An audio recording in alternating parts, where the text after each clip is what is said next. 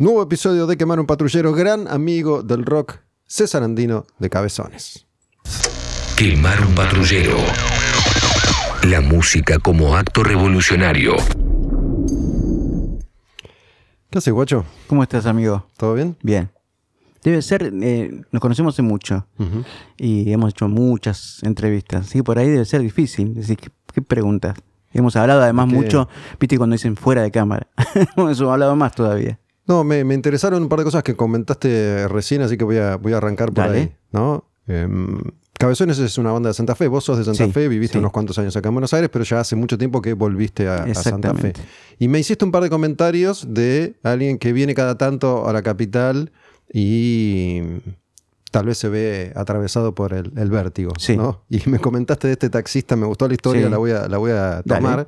Un taxista que te trajo hasta acá, hasta el estudio, que te dijo que es de Gualeguaychú y que descubrió la marca en Buenos Aires. Sí. Un tipo de mm, años más o menos. Cuarenta y pico, jugador de fútbol. eh, tenía 12 años y vivía en Gualeguaychú y el presidente de All Boys eh, fue de vacaciones, lo vio jugar y le dijo que se venga para Buenos Aires. Este, con, más o menos haciendo un paralelismo con la historia de nuestra banda, era todo el mundo pensaba eso, si vos querés triunfar, tenés que irte a Buenos Aires. Hagas lo que hagas, jugador de fútbol, músico, no sé, artista, tenías que venir acá. Y lo que me contaba él era que vino, eh, que este presidente le abrió las puertas de su casa porque no tenía dónde vivir, y que durante toda su vida se cuidó como un deportista. Jugó en el Boys, se fue a Defensa y Justicia, jugó, me contó que se fue a Colombia. Y ahora este, se había podido comprar una casa en Floresta. Ujú. Y ahora, este, dice, este último tiempo se fue la hija, ya se fueron, fueron yendo los, los, los hijos de la casa y que conoció la droga ahora. Ahora, digamos, esto es su último tiempo, últimos Sí. años. Eh, y el vértigo de la ciudad y todo eso. ¿Y te lo dijo como acongojado, estoy en cualquiera o tal vez es un buen momento para conocer la droga? Me lo dijo, lo sentí de dos maneras, con, con una angustia, como, como, viste que la gente cuando te cuenta algo así es como que te pide medio disculpa, viste, conocí la droga, como que tiene una, una carga. Y por otro lado, con, con el hecho de todo lo, lo que él hacía, andar rápido, y de para acá le, le mostraba que liberado, viste, un tipo como diciendo, la conocí, está bien, estoy en esta, digamos, ¿entendés? pero bueno, este, Mientras no se le vaya de las manos, que supongo debe ser difícil. yo creo que creo que es muy difícil controlar las cosas que uno piensa que le hacen bien. Es muy difícil controlar eh, algo que vos crees que te está haciendo bien o que la pasás bien en ese momento. Eh, hay, hay un punto donde vos decís, este, ¿por qué yo tengo que dejar de, eh, en mi caso, los calmantes? Y a mí el cuerpo me dolía todo el tiempo, me- no podía levantarme de la cama, no podía hacer nada y, y tomaba calmantes y, y no me dolía el cuerpo, podía salir. O sea, ¿por qué lo tengo que dejar si me hace bien? Claro, el hecho es cuando salís un poquitito de vos y te, y te mirás a través de tus amigos, de la gente que te ama y todo el mundo está pasando mal. Y ahí es cuando te das cuenta, ¿me entendés? Pero si fuera por uno mismo, no sé si, si, si te vas de esa situación, ¿entendés? Con, con el tiempo he, entendido, es difícil de aplicar igual, he entendido que uno tiene que, que estar adentro de uno para experimentar de determinada manera, ¿no? Porque a mí me han preguntado muchas veces, Sí. ¿no? Si consumo, si no consumo, si consumí, si no consumí. He, Si probado unas, he, probado unas cuantas cosas, pero no, no, no está en mí ser adicto, la adicción, y tampoco, siempre tuve claro que no es algo que te hace bien. Te puedes sentir bien un momento, pero sabes que dura ese momento, Ese y, que, momento. y que después se, se complica y que si, si te metes a fondo, bien no te va a hacer, digo, más allá de que lo puedas controlar o no. Bueno, Gus, pero Borges dice que la felicidad son solo momentos, por ejemplo. Entonces la felicidad, la felicidad también te hace mal. O sea, es, es, es extraño explicarlo, pero es como decís vos. Es que lo que no te hace mal no es el, el momento de felicidad, sino es eh, las consecuencias de ese tipo de, de- de felicidad. Claro. Eh, yo me, me- me la he pasado leyendo libros de, de- de historias de bandas y, y siempre me, me viene la misma referencia con respecto a la heroína. ¿no? Casi todos los músicos que han consumido heroína hacen la misma descripción. Esto de la, la primera vez, las primeras dos veces está tan bueno, tan bueno, tan bueno, es una sensación indescriptible que te pasás el resto de tu vida tratando de volver a esa Experimentar sensación esa sensación. que nunca más llega, que es solo la primera o la segunda, qué sé yo. Nunca probé heroína, hasta ahí no llegué.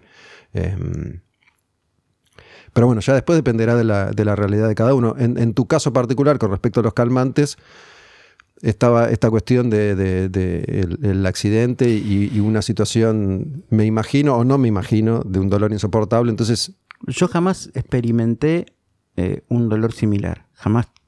Y, jamás, este. No te lo deseo absolutamente a nadie.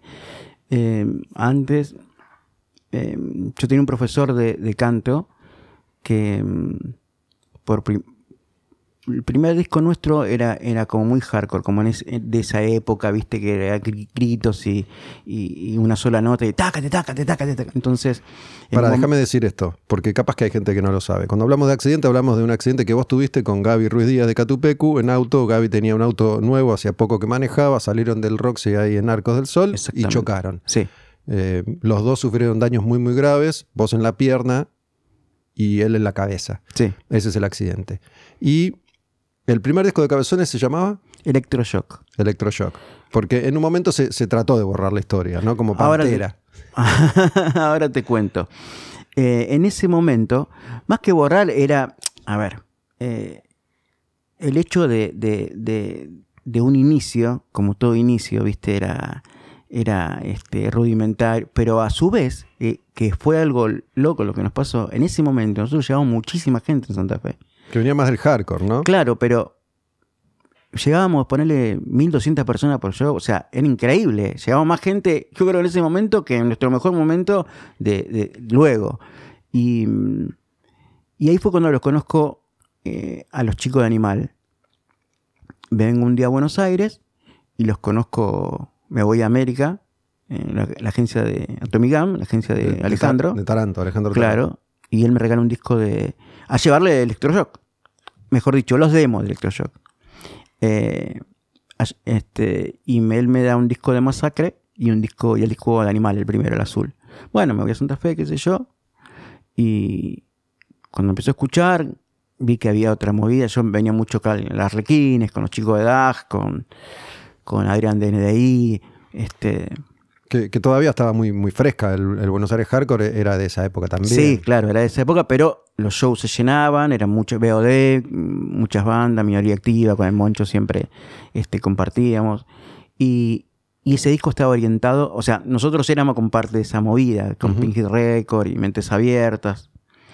Eh, y mi profesor de, de canto, este, yo quería, quería cantar, no me alcanzaba con eso. Y él me decía que tenía que cuidarme y sobre toda cosa hacer mucho, mucho eh, era un planeamiento más aeróbico, correr, eh, hacer ejercicio, para ampliar mi, mi, mi caja torácica y, y, lo- y- y sobre todo él tenía una escuela, digamos que las canciones, la música y las notas eran con aire, la, la voz era a través del aire, entonces pasaba todo por ahí, por estar bien uno físicamente. Entonces toda mi carrera, toda la vida, tenía eso en la cabeza, salía a correr, eh, no tomaba alcohol, eh, no consumía droga, eh, nada. O sea, era digo un deportista, pero casi. Todos los días salía a correr. Este, y eso me llevó a que, por ejemplo, este, podía sostener las notas un montón de tiempo. ¿Me entendés? Tenía un ejercicio que era eh, hacer una nota, clavarla y, y mantenerla. A ver cuánto tiempo.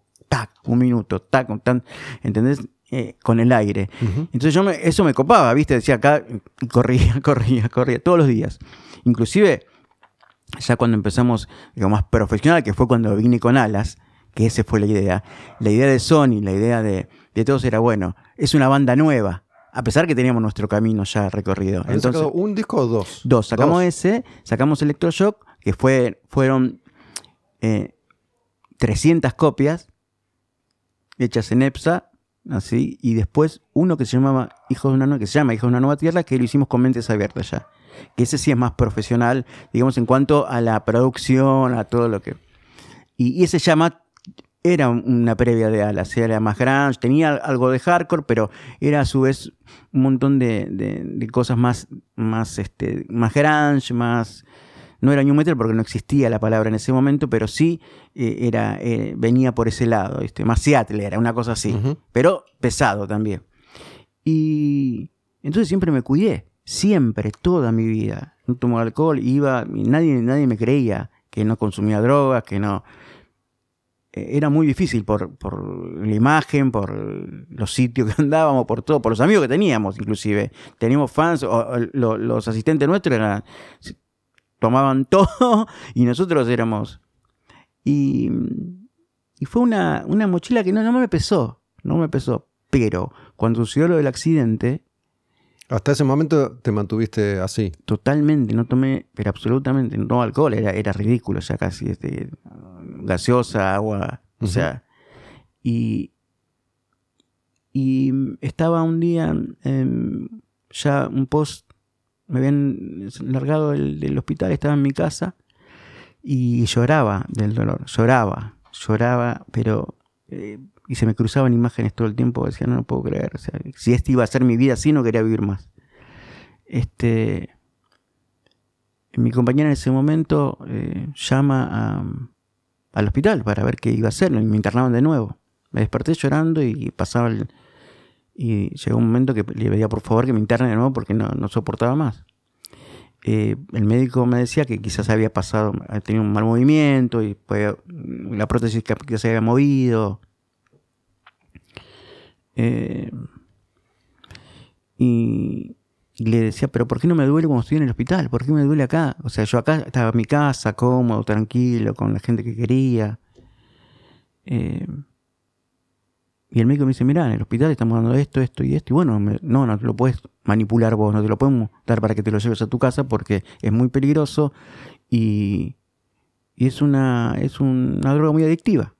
Es un calmante muy adictivo por favor, por favor. Bueno, entonces tenía un, enfermero que venía a, ponerla cada cuando yo tenía ese dolor, esos dolores agudos.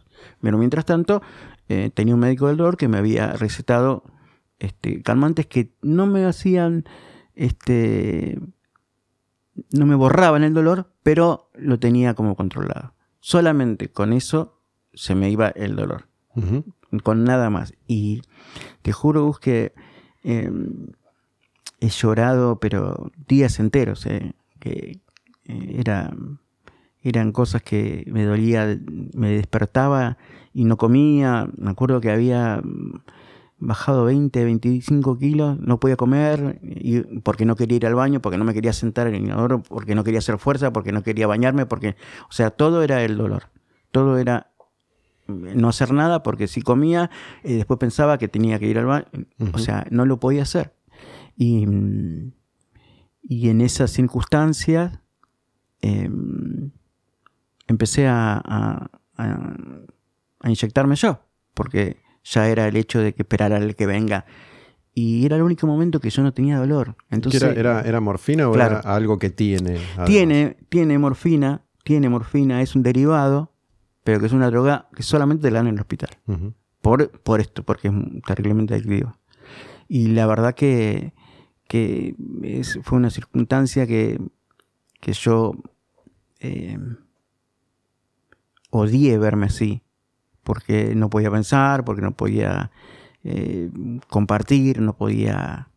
Eh, quedaba zombie, ¿entendés? Es, así, es una droga que, entra al cuerpo y te, te borra todo te dejé como en stand-by, ¿viste? Como esperando, así, recalculando. Así es. Esa palabra tampoco existía, pero ahora la, era así, recalculando. Y después, con el tiempo, eh, el cuerpo mío se empezó a hacer más fuerte. Yo creo que también eh, se empezó a acostumbrar a las prótesis. Yo tengo prótesis de cadera, fémur, tibia y peroné. De la pierna derecha. De la pierna izquierda tengo prótesis de tibia y peroné. No tengo rodilla porque en el accidente se me trituró, entonces el, fémur está desprendido de la rodilla. O sea, no puedo usar la pierna izquierda, para nada. ¿Vos las dos piernas te lastimaste? Sí, las dos. Las dos. Fueron fracturas expuestas. Y, en ese momento, por ejemplo, que eh, los bomberos nos sacan del, auto, eh, yo tenía los huesos afuera del pantalón y, y yo le, le gritaba a Gaby. Y mm, eh, los mismos mm, bomberos y, y los médicos me decían, ¿qué tomaron? ¿Con qué siguen? Porque yo no sentía dolor y tenía los huesos afuera de, las piernas. ¿Entendés? Yo no sentía dolor. Eh, después me explicó el médico, me explicaron que la adrenalina, lo que uno siente en ese momento hace que vos este, te tengas una sensación de, de, de borrás esas, esas circunstancias. Y automáticamente eh, eso me costó muchísimos años eh, poder no solamente dejar este, de consumir calmantes, sino eh, convencerme de que podía estar mejor sin consumirlo. Que eso fue el, lo que más me costó. Eh, saber que. Porque en un momento dado vos te lo pones cuando te duele y después te empezás a, a poner el calmante por si te duele. Claro. ¿Entendés? Entonces, no quiero que me duela. Entonces, y uno ya, ya era un descontrol, no tenía control. Pero era muy, como te digo, porque no, nunca había consumido nada. Entonces, este, y, y cuando iba a hablar con terapeutas o cosas, o sea, me costaba entender que tenía una adicción.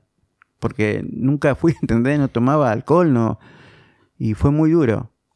Yo creo que, mm, yo creo que el hecho de, mm, de darme cuenta, eh, mis amigos, la gente que, que, que me, eh, que me amaba, me decía que me veía mal, que me veía esto, que me veía lo otro, que no lo haga, que bla, que bla. Y yo.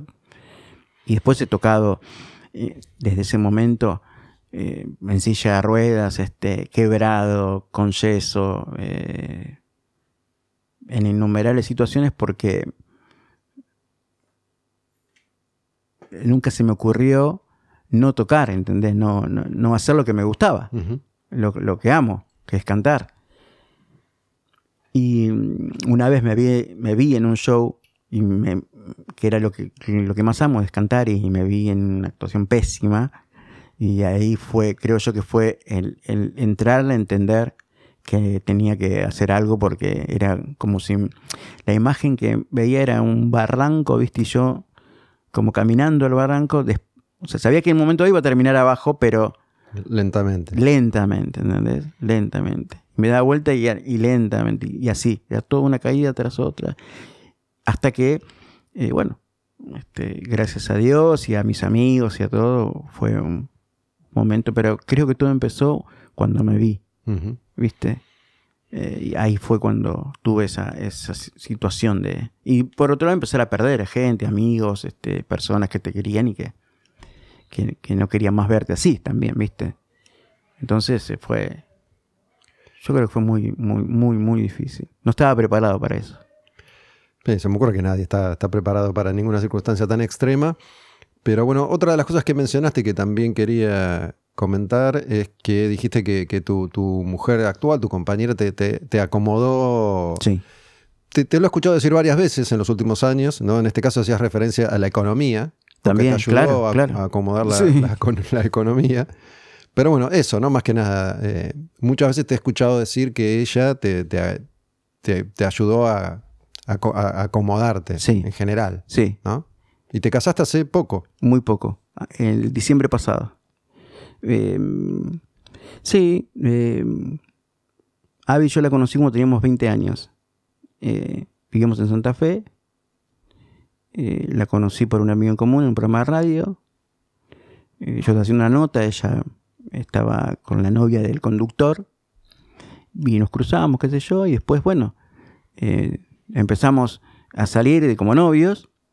Este, y después cuando yo me vengo a vivir a Buenos Aires, que en ese momento era otra de las cosas, o sea, una, eh, una llamada a Santa Fe era a través de un teléfono naranja con un montón de moneda que era interminable en Cabildo y que era carísimo. Entonces, en serio, nunca ninguno de los dos se acuerda por qué nos dejamos de ver. O sea, si fue por la distancia, no nos peleamos, eso estamos seguros. Pero bueno, fue como yo me vine a Buenos Aires a, a probar suerte y ella se quedó en Santa Fe y después de un tiempo se casa Eugenio, guitarrista de Cabezones, y nos encontramos, che, ¿qué haces? Y ahí empezamos de nuevo. Y ella, Pero ahí pasaron 20 quin- años. 15 años, 20 sí, años. 20 años. Eso fue, sí, 20 años. Este, ella me fue a ver un show en Santa Fe, nos cruzábamos así, pero ella con su pareja, yo con mi vida y, y empezamos a salir mm, tranquilamente, todo bien como si fuera otra relación, pero hubo momentos donde eh, yo notaba que la gente era condescendiente conmigo, ¿viste? Eh, o, las personas con las que yo salía o, mis amigos, dejá todo, todo bien, ¿viste? No pasa nada. Y ella fue una persona que me, puso límite, me, sacó de la cama, por ejemplo. Yo pasaba mucho tiempo en la cama. Eh, comía en la cama, o sea, este tenía, ya yo tengo horarios muy difíciles, pero estos eran peores. O se me despertaba a las 4 de la tarde. Eh, yo tenía, en mi habitación tenía el estudio, entonces me ponía a cantar, a hacer lo mío. Y después me, estaba despierto hasta las 3, 4 de la mañana, 5 de la mañana y 6 de la mañana y me volvía y así. Y bueno, y de a poco fue como. Yo creo que fue una, estrategia muy, de su parte, muy certera. Y bueno, este, le debo muchísimo. Yo sé que es una persona, además que ella en su vida se sobrepuso un montón de cosas y, necesitaba a alguien que yo admirara también, ¿viste? Y, la verdad que somos una, una, pareja este, fuerte en ese sentido. Y cuando surgió lo del casamiento, eh, se dio también así. Este, eh, hay situaciones que son que yo les considero mucho. Y, y, por ejemplo, me acompañó a una operación fácil y que eran de dos horas. Me acompañó hasta el quirófano, el quirófano del Fernández eh, tiene una, una puerta con un, con un tipo, una ventana redonda donde se ve, y después tiene otra puerta que es la entrada al quirófano directamente. Entonces ella me acompañó hasta ahí. Yo no me sentía bien, viste, no estaba seguro. Le dije, acompáñame hasta el quirófano. Entonces nos fuimos a ese pasillo y me acompañó casi hasta la entrada del, quirófano, viste. Y bueno, la operación se complicó mucho y pasaron casi 12 horas. ¿De, qué, ¿De, qué, iba a ser? ¿De, la pierna también? Sí, sí, lo que pasa es que eh, no solamente fueron, o sea, la prótesis también tiene un tiempo de duración y a mí en ese momento se me había roto la prótesis. Mm. En un show se me rompió una prótesis. Yo sentí eh, en un lugar que se llama Casa Rock, de acá de Buenos Aires, este, que tenía muchas escaleras, era muy difícil llegar atrás del escenario. justo. Sí. Que no duró mucho, era lindo. No, sí, era lindo. pero atrás era, era muy, muy intrínseco, ¿viste? Había escaleras, todo. Y yo ese, ese día estaba con mucho. Hacía fuerza para subir, bajar y. Todavía escaleras. Me, hiciste acordar, nos cruzamos ahí en un show de, de 202. Sí. Que, bueno, la banda de los Cariola, de, Santos Inocentes. Y me acuerdo que nos sacamos una foto debajo de lo que creo que eran los camarines. Había muchas escaleras, Sí, sí. bueno. Y hice un mal movimiento y tuve un dolor. Y después, este, resulta que se me había quebrado la prótesis, que es, un, bueno, es una lesión tremenda. Y me tenían que sacar esa prótesis, reemplazarla, poner otra. Eh, pero todo eso es manual. No hay un, ¿viste? un brazo que lo hace, ese manual. Entonces, lo que me explicaron los médicos es que tiene que ser no solamente eh, preciso, sino también para que quede, imagínate que tiene que quedarme con el fémur, o sea, es algo... Y lo que le costó mucho no fue sacarla, sino poner la prótesis nueva. Yo tenía una prótesis del 2006, 2007 y, la ortopedia avanzó muchísimo. Entonces tenía otras cosas nuevas que es para mejor salud, pero que en este momento no, había. Entonces, bueno, le costó. Y además, eh, es una prótesis que de, cadera también, porque yo tenía una fisura en la cadera, que era mi dolor constante, que no la hemos descubierto. ¿La misma pieza es? Claro. Y antes no había. Antes era, o sea, te, primero la cadera y después el fémur. Ahora es una pieza sola de, de, cadera y fémur. O sea que era mucho más complicado. Bueno. Eh, los doctores, bueno, es un párrafo aparte, es algo increíble cómo me trataron siempre en el Fernández, increíble. Y mm, salí y la vi de nuevo ahí. Se quedó todas, esas horas. Nadie. ya está. Y sí, y sí. ¿Vos te habías casado antes? Nunca. No, no, no, nunca. No, sí, no. tuviste varias parejas. Sí, ¿Tenés sí, hijos? incontables. ¿Hijos? ¿Cuántos hijos tenías?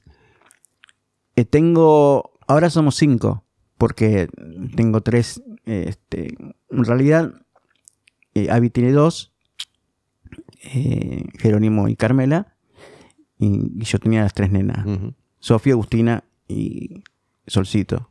Y mm, ahora somos cinco, porque los hijos, lo- tanto Jerónimo como Carmela son hermosos y ¿Y tu- tus tres hijas eran con, con tres madres diferentes? sí, sí. ¿Te gusta tener hijos?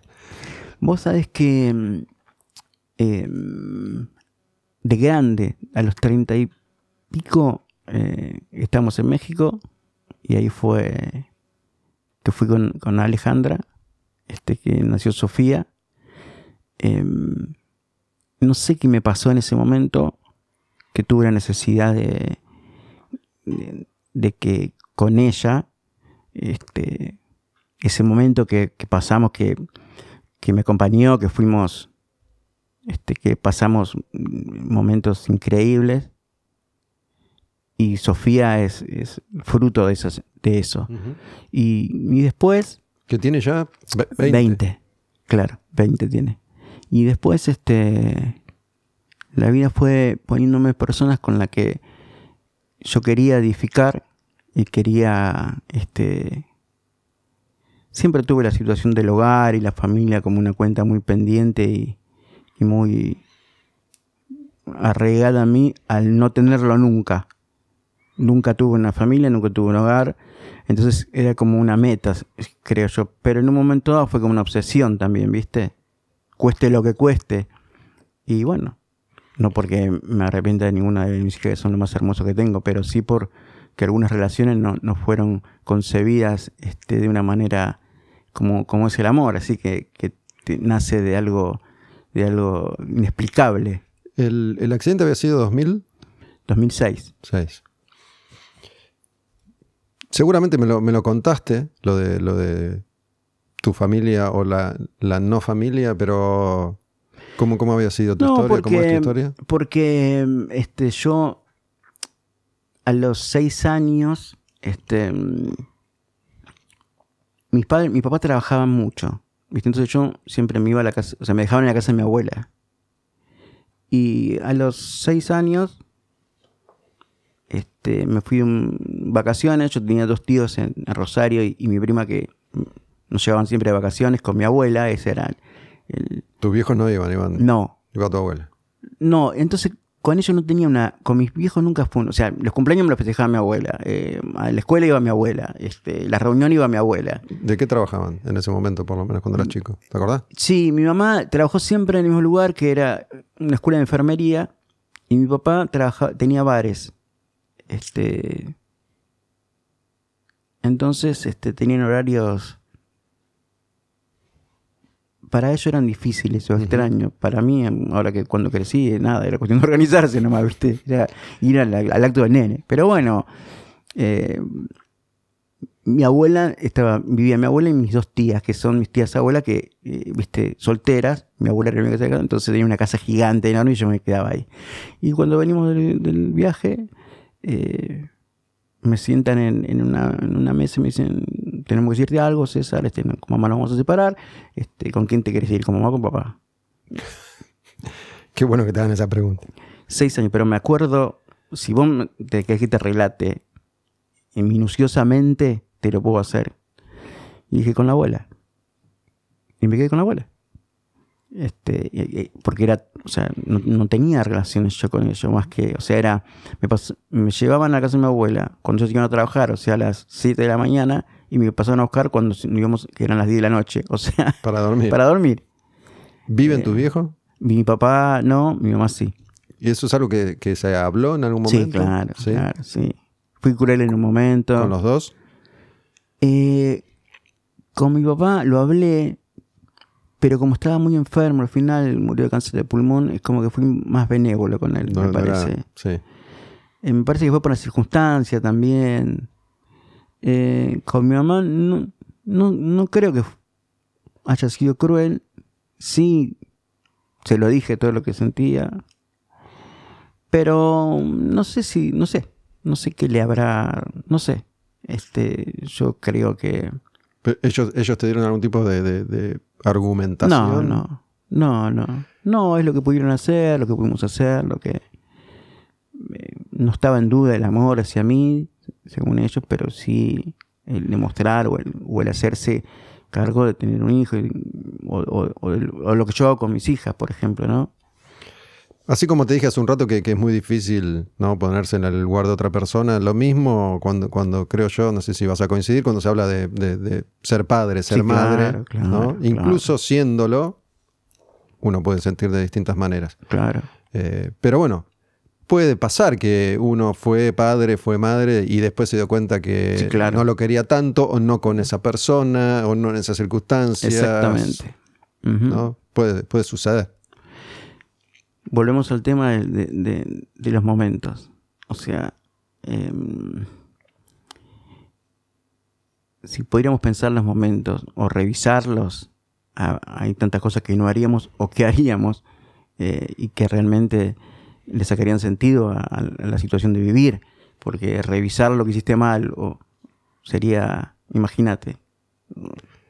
Eh, yo, sinceramente, claro que me arrepiento de un montón de cosas, de muchísimas cosas. Sé que podría haber actuado mejor en otras situaciones. Eh, eh, con mis hijas trato de, de, sanar todo el tiempo lo que ellas me reclaman, por ejemplo, en un momento, papá, ¿te acordás que sí, hija? Y, lo, subsano con el momento, con el presente, estando presente o, o ese momento. Es, curioso porque vos dijiste ir al acto del nene. Sí. Y sabes que es algo que yo lo, trato de tener bastante presente porque es casi un, es un lugar común, ¿no? Parece ser que es, uno de los... Es tan fácil hacerlo, ¿no? Y aparte es uno de los dolores que los niños guardan, aunque parezca una boludez. No, no, es un reclamo tajante. ¿Te sí, sí, sí. ¿Te acordás cuando yo salí de y sabes granadero y no estaba? Lo tuve muy presente, lo tengo presente, pero lo tuve muy presente hace, hace días nada más, porque Viole, mi hija más grande, era escolta de la bandera. ¿No? Entonces nos mandaron un mail del colegio diciendo que iba a haber un acto que era de los más chiquitos. Claro. No iba a ser del grado de ella, pero que ella iba a ser la escolta, entonces nos invitaban. Y yo pensé, me tengo que levantar a las 7 un día que no estoy con ella. Claro. Para ir a verla 30 segundos. 30 segundos. ¿Viste? Y como que la dudé, le pregunté y me, hizo un movimiento de hombros, pero como dije. que no, le importa. Pero sí, sí, sí, sí, sí. sí. Eh, dije, voy a ir, voy a ir y, y creo que está bueno, ¿viste? Aunque sea, digo... Sí, sí, que te vea. Que, me vio, yo la vi y, eh, siempre comento lo mismo también. En general los actos de colegio son un, son un embole, salvo cuando aparecen tus hijos haciendo el mismo embole de los otros hijos, pero te emocionas. Sí, claro, claro. Si, bailan como el orto, cantan como el orto, es es emocionante. Yo miraba a mi hija ahí con la bandera, ¿viste? Y, me, aguantaba las lágrimas. Este, y duró eso, duró tres minutos. Pero bueno, dije, no, estuve bien en venir y que me vea acá. Digo, fui a miles de actos, pero capaz que si no iba a ese toda la vida se iba a acordar de ese día. Bueno, eh, eh, nuestras charlas con Sofi, que es la más grande, por ahí pasan por eso, porque cuando eh, Sofi empieza la secundaria, la mamá decide irse a vivir a Mendoza. Eh, ella viene en Buenos Aires y sí, a, Mendoza. Y, pero vos ya no estabas en pareja. No, no, no, no, pero yo estaba con todo el accidente, con todo el... Estaba en silla de ruedas, o sea, esa distancia pesó en la relación. Entonces hay cosas que, que por ahí, papá, ¿te acordás cuando? Y bueno, eh, por eso te digo que un acto, un esto, lo otro. Sí, igual hay momentos me parece que también los hijos entienden o, podrían o deberían, qué sé yo, entender las circunstancias, ¿no? Cuando ya, son más grandes, digo, sí, Yo creo que, yo creo que la única manera, eh, bueno, estoy con esto de, de, porque vi una entrevista que hizo, que hizo, que dio Borges y me, llamó la atención muchísimas frases y muchas cosas y le decía que eh, los hijos son extremadamente crueles hasta que no son padres, ¿entendés? Cuando son padres se dan cuenta de un montón de cosas. Entonces, bueno, eh, bueno, pero esa, esa, volvemos al tema. Em, a mí hay cosas que me hubiese gustado compartir con ellos que nunca lo compartí y, y tengo 51 años y, o sea, imagínate, me queda, o sea que, que, hasta me da temor, ¿viste? Pero sabes que volviendo a eso de los momentos, ¿no? A mí todavía, todavía me pasa porque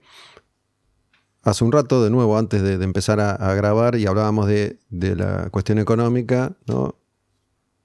Muchas veces uno cree que va a durar para siempre, que vos querías ser músico, fuiste músico, te fue bien y llegaste a llenar cemento, a llenar teatro, tocaste en obra y dijiste, bueno, listo, ya está, esto va a durar para siempre, voy a tener guita siempre. Entonces, no estás demasiado concentrado en la mejor forma de invertir ese dinero, ¿no? Además de que sos joven y, sentís, no estás pensando qué va a pasar cuando tengas 60 y tiene lógica, tiene lógica.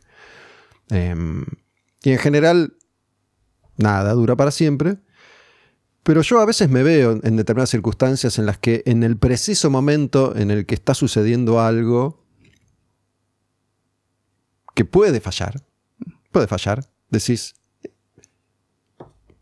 voy igual. Creo que no va a fallar. Claro. Sabés que puede fallar. Estás convencido igual que no va a fallar. Sí, sí, sí, Pero bueno, es lo que vos decías, es un poco vivir también así, ¿no? Eh, exactamente. En ese momento a ver, volvamos, o sea, haciendo, eh, utilizando frases célebres, es vivir rápido, ¿viste? Eh, bueno, te imaginas que va a tener 60 años a seguir tocando. O, por ejemplo, entonces decir, no, bueno, voy a vivir esta noche, me voy este, en remis de acá a Villa Gesell.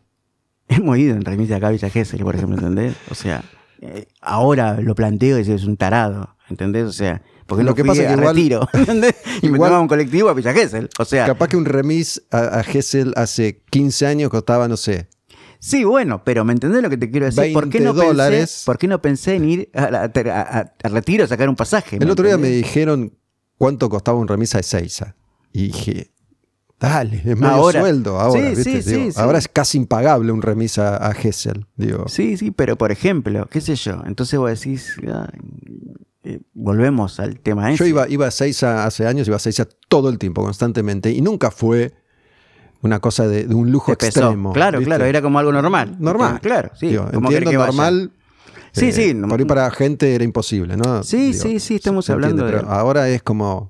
Sí, sí, sí. Andate solo, no te acompaño. Me voy en el tienda León, claro, claro. che, te voy a buscar así, te espero acá. Te, te ponen la puerta. Tomaste el bondi. Claro, claro, tomaste el tienda León, que sí, sí. Bueno, a eso es lo que voy. Este, entonces, el, hecho de, pensar un poco más allá, de pensar en tus hijos, de decirle, sería bueno dejarle algo acomodado a ellos, como yo no lo tuve, eh, o, que te digan, pa, tengo que alquilar un departamento y que los puedas ayudar.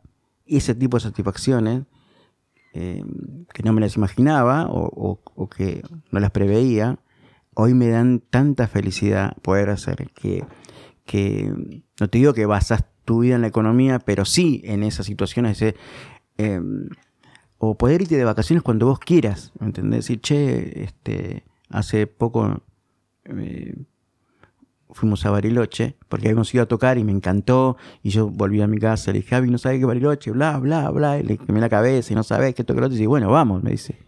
Y yo me quedé así, claro, fui a tocar, me pagaron los aviones, todo bien, pero eh, bueno, vamos.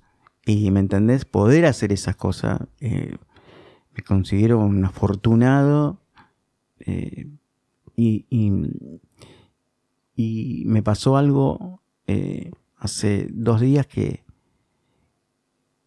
estaba en la peluquería con, una... Es un, es un lugar donde Abby tiene un negocio, entonces hay una peluquería también y es amiga nuestra, la chica. Entonces me senté ahí con ellos a hablar, qué sé yo, y vi una señora, una chica que se estaba haciendo con el pelo, cortando el pelo, bla, bla.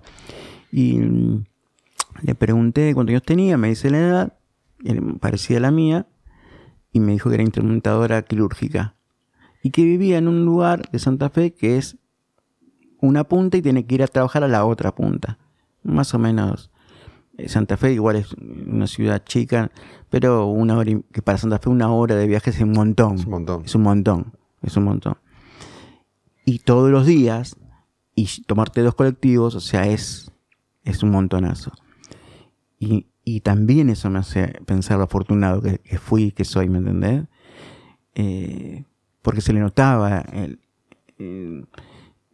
los años mucho más que a mí, se, ¿entendés? Y, como que en un momento me salió de la charla, yo no lo podría hacer a eso, ¿me entendés? Digo, yo no lo podría hacer. Te juro que no lo podría hacer. Y levantarse, ir, tomar el colectivo.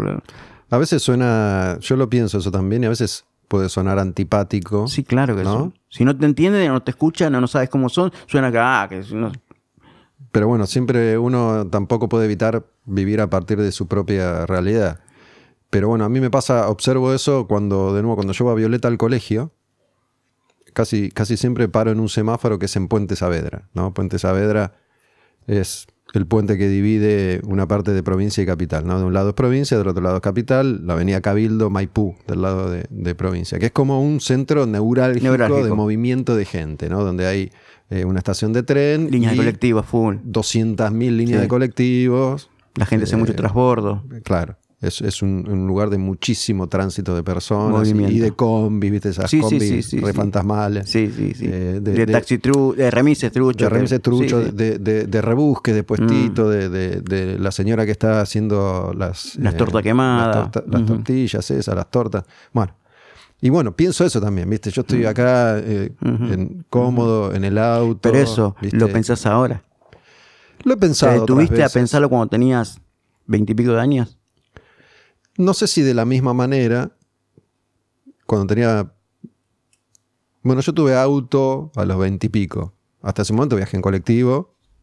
No, no tenía esa vida. Yo que sé, la- por ejemplo, la señora que, que trabajaba en, mi casa cuando, cuando éramos chicos, trabajó 40 años eh, en mi casa y en otras casas de, la zona. Siempre me acuerdo, ella vivía en un lugar que se llama Espegasini, que es pasando Ezeiza, entiendo, y se fue todos los días de su vida durante 40 años a, a Olivos. ¿entendés? Tenía Claro. seis horas de viaje. Y toda, toda su vida. y- Puntual y, feliz. Y, siempre, dando amor y Y, y una señora que, que, ah, Parte sal- de tu que familia. Salió adelante, Claro. que, que pudo construir algo. Digo, que, que cada vez es más difícil, aunque estés dispuesto a hacer ese, ese esfuerzo. ¿no? Pero yo decía, wow. Y bueno, ella no, no se quejaba. No se quejaba. Eh, Eso es. Yo hoy me, me- me- me vuelvo loco, como vos decís. ¿viste? Exactamente. Como decís, no, no estoy acostumbrado, no, estoy, no- no estaría dispuesto a hacerlo. Exactamente. Por eso te digo, más que nada, y por eso digo que se entienda bien, el esfuerzo de la gente, lo que hace y darnos cuenta que somos afortunados en hacer lo que nos gusta y poder vivir de eso. ¿Entendés? Y cuando a mí eso me, me, me, me- me invadió ese sentimiento, eh, eh, mejoró, mi, mejoré mi, mejoró mi vida, sustancialmente. Cuando me di cuenta de los sacrificios, de muchas cosas, ¿eh? Por eso te decía yo, quizás mis viejos hubiesen tenido tiempo, hubiesen querido tener más tiempo conmigo, pero trabajaban todo el día, ¿me entendés? En ese momento para mí era... Y después se cruza un montón de cosas, ¿viste? Pero tener un algo como dándote vueltas en, en el pecho, no sé si se llama angustia, no sé qué se llama, por, por la necesidad de que la gente que a vos te ama te proteja o, o te dé atención o lo que sea. Y cuando vas creciendo, lo mirás de otra manera, de eso no hay duda. ¿Entendés? Que de eso no hay dudas, que vos creces y mirás a la gente de otra manera y entendés a la gente de otra manera y, y valorás esos momentos, esos, esos, esos puntos y, y hasta el mínimo detalle. Por eso eh, creo yo que nos hace, nos hace mejor persona o, diferente persona. Pero a mí todo ese, proceso que me pasó después del, del accidente y después de darme cuenta de muchas cosas me hizo bien. Físicamente es el peor momento de mi vida, eso no tengo duda. ¿Entendés? No puedo caminar tres cuadras, no puedo eh, viajar, eh, o sea, vas en un colectivo conmigo y tengo que estar haciendo flexiones cada eh, hora para no calambrarme, o sea, hay, hay cosas, pero bueno, es lo que me tocó y lo que, lo que tengo que salir adelante, o sea, cuando mi hija me pregunta cómo está, jamás le diría, me duele la pierna, o sea, perfecto, me siento, o, o cuando salimos ¿Cuán- con- ¿Cuánto hace que, que la respuesta es o no es me duele la, la pierna? ¿Hace mucho? ¿Hace poco? No, la respuesta, la respuesta es hace mucho, pero sentirlo es hace poco. Pasar los dolores a, un, a otro plano, darte cuenta que, porque lo que estoy viviendo, volvemos al tema de, de la señora tuya que decía, es lo que vive mucha gente, ¿me entendés? De otra manera. Sí, la mayoría. Exactamente. Entonces, eh, a mí me toca esto y bueno, lo tengo que, lo tengo que, que, tengo que salir adelante con esto. No tengo otra, otras circunstancias. Sí, me dolió que mucha gente no se dé cuenta, que mucha gente no lo entienda, que, que, se quedara en... Sí, pero se toma, o sea, me dolió mucho eso, porque te vuelvo a repetir, a nadie le deseo lo que me sucedió a mí, a nadie, absolutamente a nadie. Este, eh, y, y sin embargo, uno espera empatía en el otro y también eso se me pasó. Se me pasó, la empatía se me pasó. No espero que, que no sé, que porque tengo con un bastón la gente me dé lugar en la fila. ¿Me entendés? No lo espero eso, ¿me entendés? O sea, eh, aprendí a vivir muchas cosas, pero, pero es muy difícil, es muy difícil vivir con discapacidades, es muy difícil vivir, este, entender que la otra persona también tiene su película, su, su cosa, y no te vio, capaz que no te vio, quiere irse porque está por eh, sacar plata del cajero, y se tiene que ir a hacer otra cosa y vos llegás con el bastón y te mira con cara, uh, tengo que dejarlo pasar a este, ¿me entendés? claro, y el tipo capaz que tenía que irse a hacer otra cosa o estaba apurado, ¿viste? Y, y te mira con cara, no te digo de odio, pero diciendo, oh, Sabes que había, ah, hice una, nota mental hace un rato cuando hablaste de, las parejas que tuviste y la condescendencia o la gente que por eso te acercaba, que también imagino que, que es comprensible que la gente se haya comportado condescendientemente con vos o no dadas las circunstancias. Sí, claro que Porque uno, uno tampoco está preparado o entrenado para compartir la vida con alguien que sufrió lo que vos sufriste. Claro, es como enojarse cuando alguien te abre la puerta y vos le decís, no, yo puedo. Y te enojas porque te abrió la puerta. O sea, no, el te va a enojar porque te abre la puerta. Y pero yo puedo abrirme la puerta. Sí, pero ¿cómo querés que actúe esa persona? Si no te la abre, porque no te la abre. O sea, ese tipo no. A mí ese tipo me, ese tipo de, me, halagó, eh, me, me hace sentir bien. Este, me refiero al, al, hecho de, de ¿cómo te puedo explicar? De, este, si vos actúas mal, bueno, está bien, porque él, o sea... Te, la dejan pasar. Claro, eso fue lo que me hizo mal, ¿me entendés? Que a otra persona con, con las dos piernas sanas no, se lo hubieran dejado pasar. Exactamente. Que el comportamiento sea como normal. Pero digo, no, no es... Eh, no lo sé, no puedo saberlo, pero no es comprensible que a la gente le pase eso. Sí. sí, yo creo que sí. Yo creo que sí. Yo creo que sí. A mí me, a mí me pasa que en nuestro, en nuestro edificio este, hay muchas personas mayores, ¿viste? Y mm, me gusta mucho hablar con esa gente. Y le pregunto.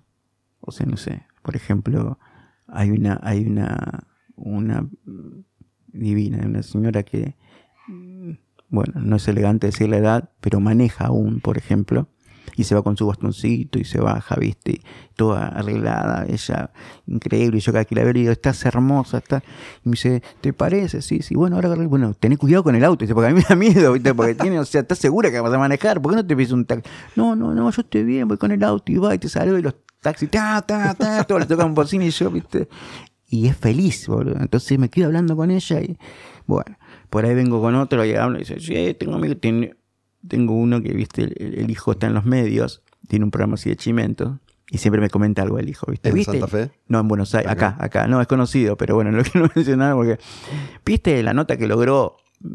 Sí, qué sé yo, pero es de chimento, ¿viste? Entonces, y el padre todo orgulloso, y está bien, está bien, claro que está bien, ¿viste? Y tiene la hija, entonces la hija, la, la que está con él es como la que, ¿viste? Y esta que me jode, que, que me vista, que me esto, que lo otro, que me porte bien, qué sé yo, y, viste, y yo me río mucho y, me, encanta hablar con ellos porque 70, 70 y pico, 80, y te dicen tantas cosas, te tiran tantas, tantas eh, frases, o te dicen y te enseñan a vivir en lo que hablas este, te dieron un cátedra de, todo lo que vivieron, ¿viste? Y yo me quedo y hablamos y esto, y me dicen, ¿tú ven que te veo? ¿Te acordás que estabas en silla de ruedas y ahora? Y te preguntan. O sea, como no tienen la, la... Yo creo yo que no tienen como que el tiempo ya para eso, lo laxo del tiempo, lo, lo, lo no rendirle cuentas a nadie quizás, hacen que sean diferentes. Y eso es lo que me gusta a mí en la vida, la gente así.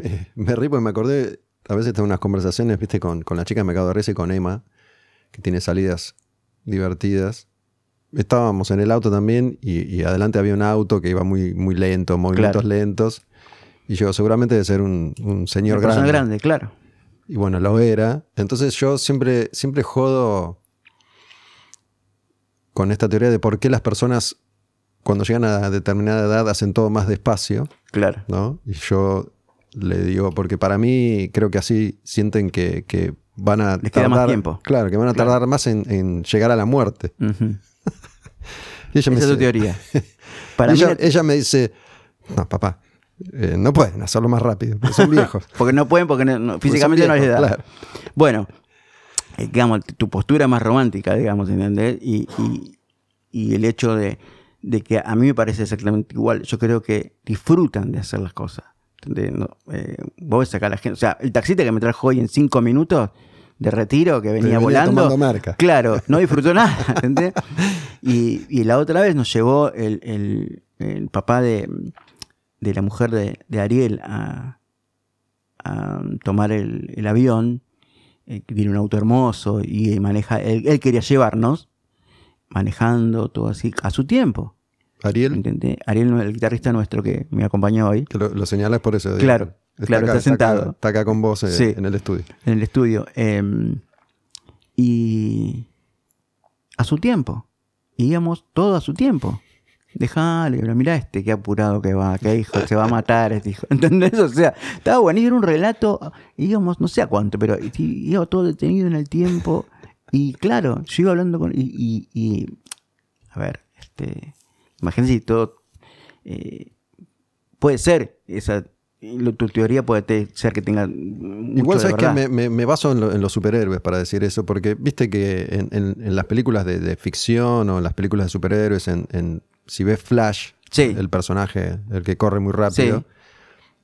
gran parte de la llave para conseguir el viaje en el tiempo tiene que ver con la velocidad, justamente. ¿no? Entonces, digo, si alguien que va muy rápido puede llegar a una velocidad tal que entra en una sintonía X y puede viajar en el tiempo, es como cuando te dicen, viste, que el, el- el que va al espacio y en el espacio pasaron dos semanas y Claro. vuelve acá y pasaron siete años. Claro. Entonces, esa es mi teoría, ¿viste? Claro. A- Claro. Si, a, si a la inversa voy despacio, voy a tardar más No, a mí, a mí me, me- me atrae la, la sabiduría que tiene la gente grande. Me parece que, que a mí me tira máximos así todo el tiempo. Todo el tiempo. Y, o te dicen cosas o, o lo que ha, A mí me, me parece que me gusta mucho hablar con ellos. Me gusta mucho. Es que a veces si uno logra, no siempre se puede, yo muchas veces no puedo lograr pasar el, el portal ese del fastidio que te puede dar hablar con, con cualquier No, desconocido sí. en cualquier circunstancia, ¿viste? En general, Sí. bueno, en general.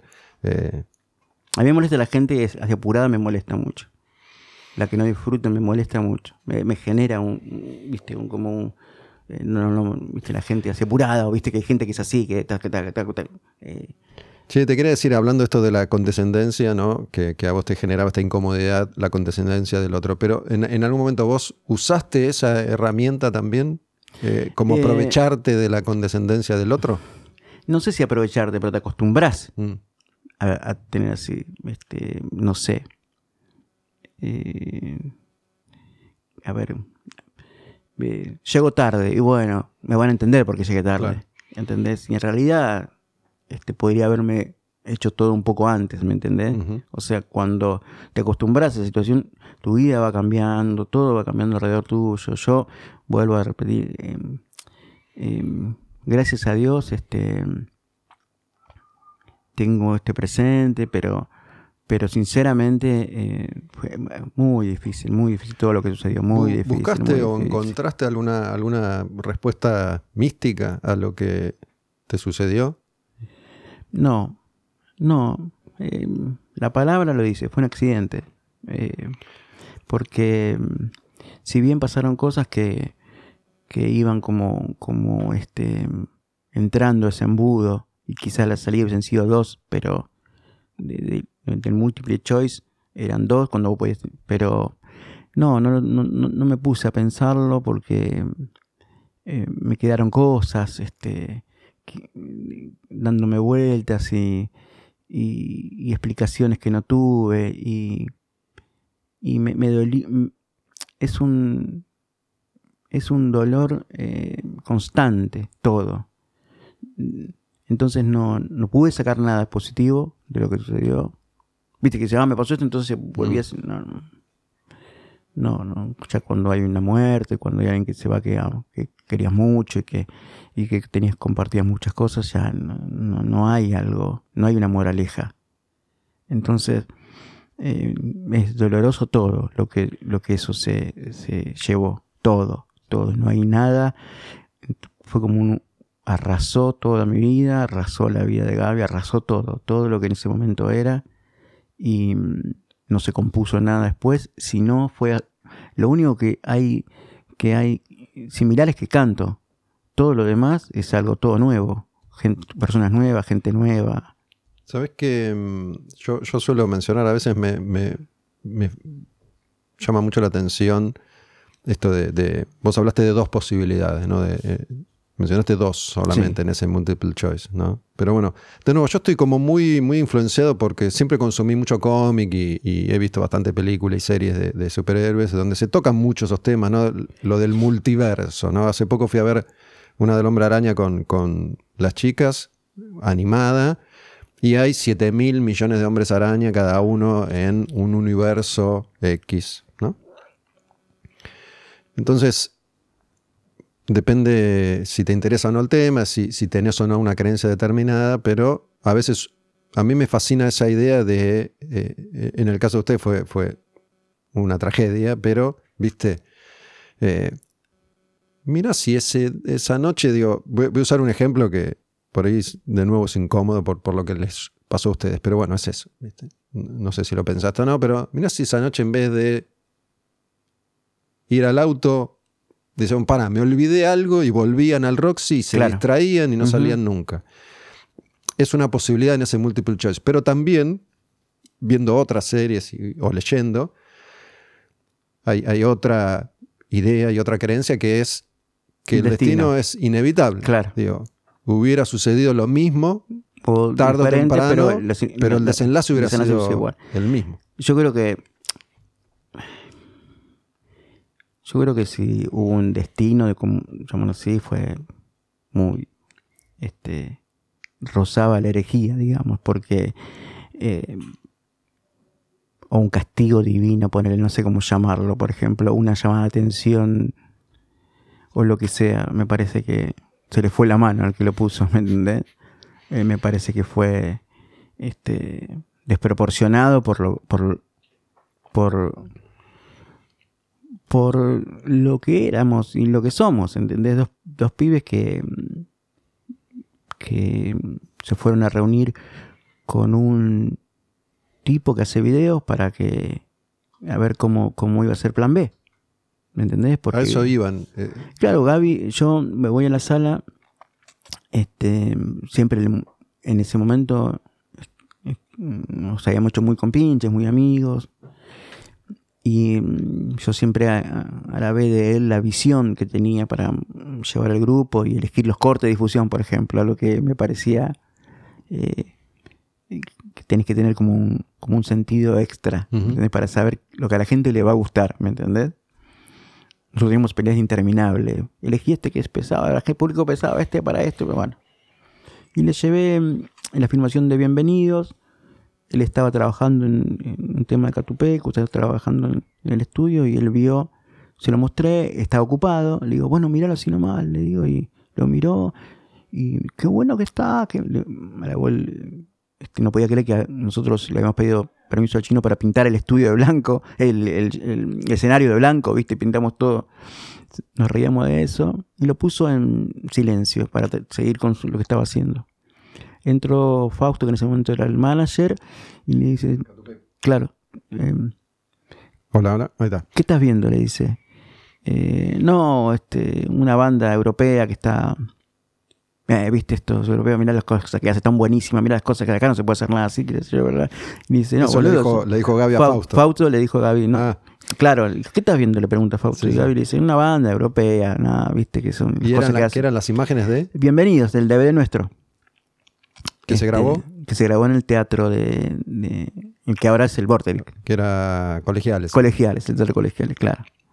Este, y me dice, eh, ¿viste lo que hacen estos europeos? Otra con nivel, que hace yo, bla, bla. Y digo, no, le dice Gaby, no, son los pibes, boludo. A ver, no, bueno, lo pueden poner volumen, qué bueno que está. Justo estaba Pasajero en extinción. Y Gaby me dice, boludo, ese es el corte de difusión. Ese es. ¿Te parece? Ya lo habíamos grabado en el disco anterior, no había pasado. Sí, sí, es ese. Bueno, mira qué bueno que está, bla, bla. Bueno. Quiero conocerlo el que lo hizo, quiero conocerlo, quiero conocerlo. Y bueno, eso lo llamé. Este, y me dijo, mira, y nos íbamos a tocar al otro día a Bariloche. Con Catupecu y yo cantaba algunas canciones. Eh, había invitado, Gaby y Fernando me habían invitado a cantar. Bueno, los chicos, todos, Catupecu. Eh, y bueno, me dijo, mira, este, me dijo, yo termino muy tarde acá, qué sé yo, a qué hora, dos de la mañana, te digo, bueno, juntémonos en la rock, qué sé yo, bueno. Y así fue. Porque él quería hacer plan B con, con ese director, digamos. Este, y por eso fuimos a las reuniones ahora. Este, porque quería juntarse con él y bueno, nos juntábamos. En, plan B no lo habían hecho todavía. No, era para filmar Plan B. Claro, que lo, lo terminó filmando este director. Por, bueno, yo le conté después a Fernando la situación. sin Gaby. Claro, claro, claro.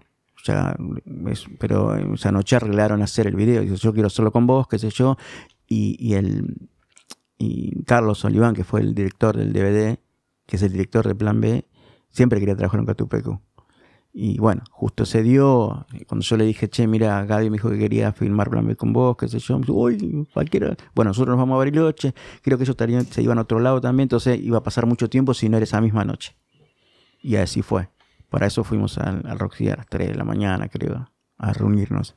este, y bueno, después Fer terminó filmando Plan B con, con Carlos, con Carlos Oliva. Sabes que, mm, bueno, yo suelo, suelo tener estas conversaciones con, distintas personas y hace, hace pocos días intercambié un par de mensajes con Fernando justo, porque lo, lo, quiero invitar. Ya estuvo él hace un tiempo. Vos habías estado también por teléfono en un episodio de, Quemar un Patrullero. Bueno, y después estuve conversando, cada tanto converso sobre Fernando, sin Fernando presente, y más allá de que no, no, no tengo idea cómo, cómo está el vínculo entre ustedes, para mí Fernando, ¿no? Siempre digo más o menos lo mismo, digo, esa, intensidad que, maneja es, es como muy difícil de, de, sobrellevar, ¿no?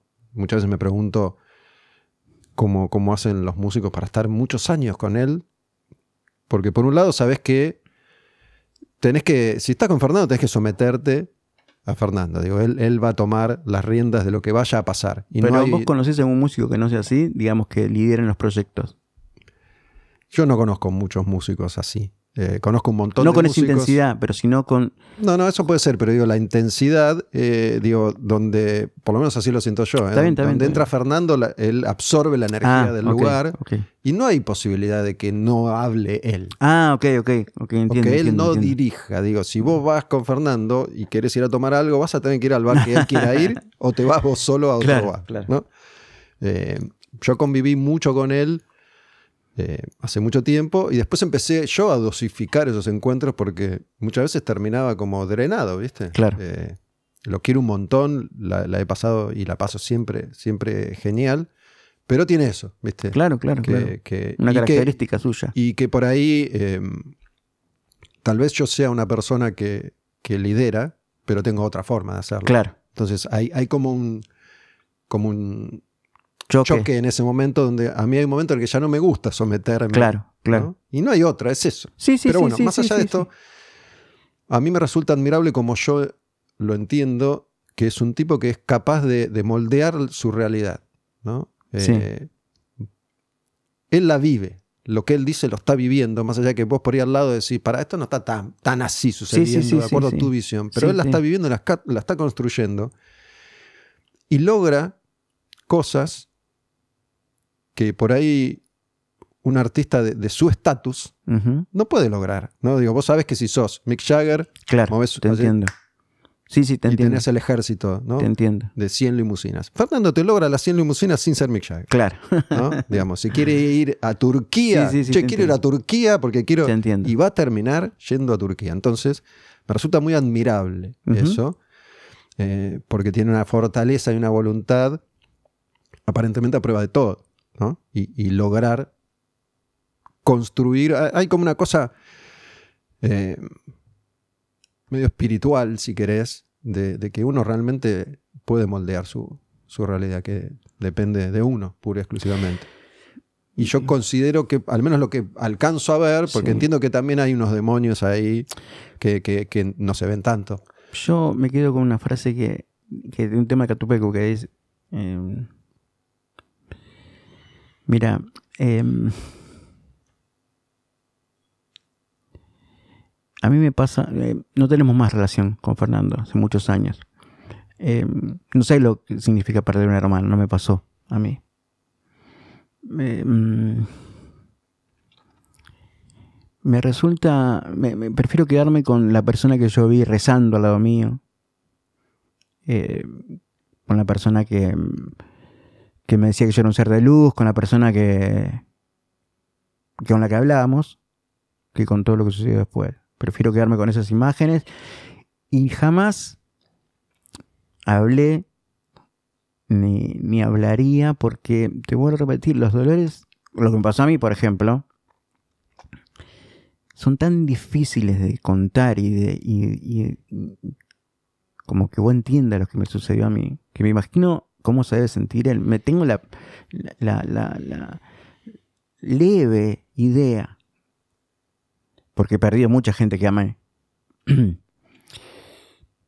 pero no, no el ejército de, fieles y seguidores, por ejemplo, que es el, que o el séquito, como lo llamaste vos, que es muchas veces lo que nos hace daño. El hecho de. El que sigue tirando eh, leña para que el fuego siga ardiendo, porque le conviene a veces que el fuego no se apague, porque a veces le conviene que el fuego arda, porque y encararse que el, de ser el que lo ponga a arder. De seguir alimentando ese- Exactamente, exactamente. Es un séquito que fue cambiando con el tiempo, con el- siempre cambia, pero mm, sería muy, muy, eh, no sé si la palabra es cruel, pero,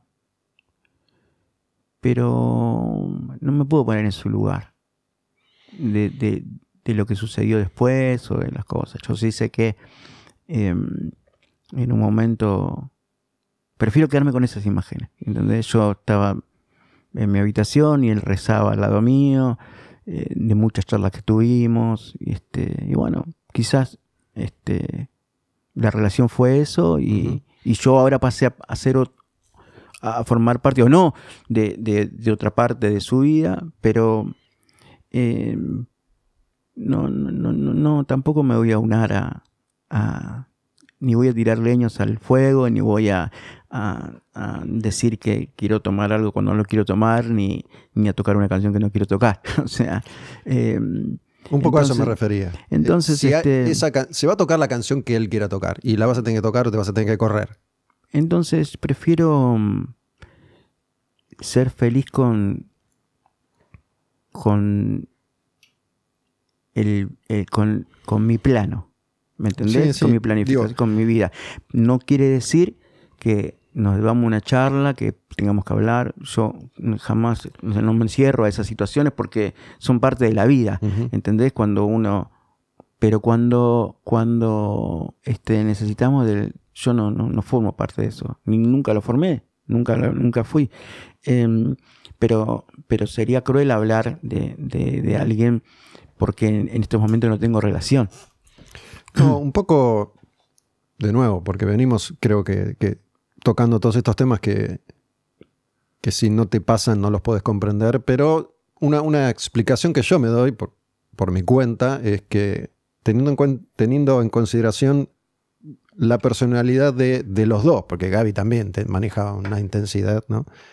Y el vínculo que tenían, capaz que es la forma esta, ese, ese torbellino imparable de, de manejar justamente esa, esa pérdida de, de la manera en la que a Exactamente. él le sale. No puedo no, yo. no poder poner Exactamente. no, no no puedo. frenar nunca porque es como que- Mm, y digo, es como el, como el viejito que va despacio si Fernando viste en el momento a pisar al freno capaz que viste no sé Yo no, no, no puedo, jamás me pondría en ese lugar de, de decir cómo uno tiene que manejar el dolor, porque cada uno lo maneja como puede. pero sabes que pensaba justo antes de venir para acá me puse a escuchar eh, Eclipse Sí, el, el disco que cumple 20 años que nosotros, como vos dijiste, nos conocemos hace mucho tiempo, pero ese, ese, ese disco tiene algo en común. Exactamente. Formó parte de un proyecto en común Sí. eh, de alguna medida.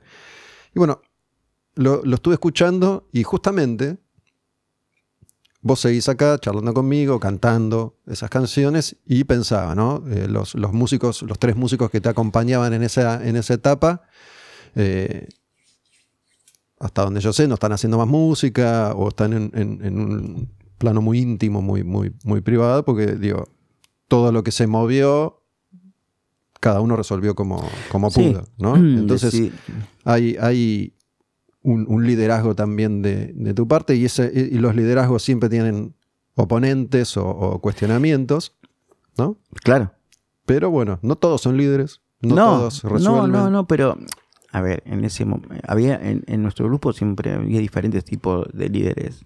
Había líderes musicales, líderes, este, a ver, ¿cómo te puedo decir? organizativos, digamos, este, em, pero yo con el accidente se movieron muchas cosas en, en la banda, muchas cosas, y bueno, este, yo creo que también fue muy fuerte para ellos. Sí, obvio. Entonces, quizás eh, hubo, hubo, hubo chicos, compañeros de mi banda que no me fueron a ver nunca al hospital. En todo el mundo yo estuve accidentado. Eh, quizás no lo podían ver, ¿me entendés? En un momento dado este, me enojé y dije, ¿cómo no? Y, y después vas entendiendo que quizás era para ellos era mucho ver eso. O no, no lo podían ver, no lo podían manejar. Eh, a mí me dolió mucho el hecho de- de que se fueran. Eso sí me dolió mucho.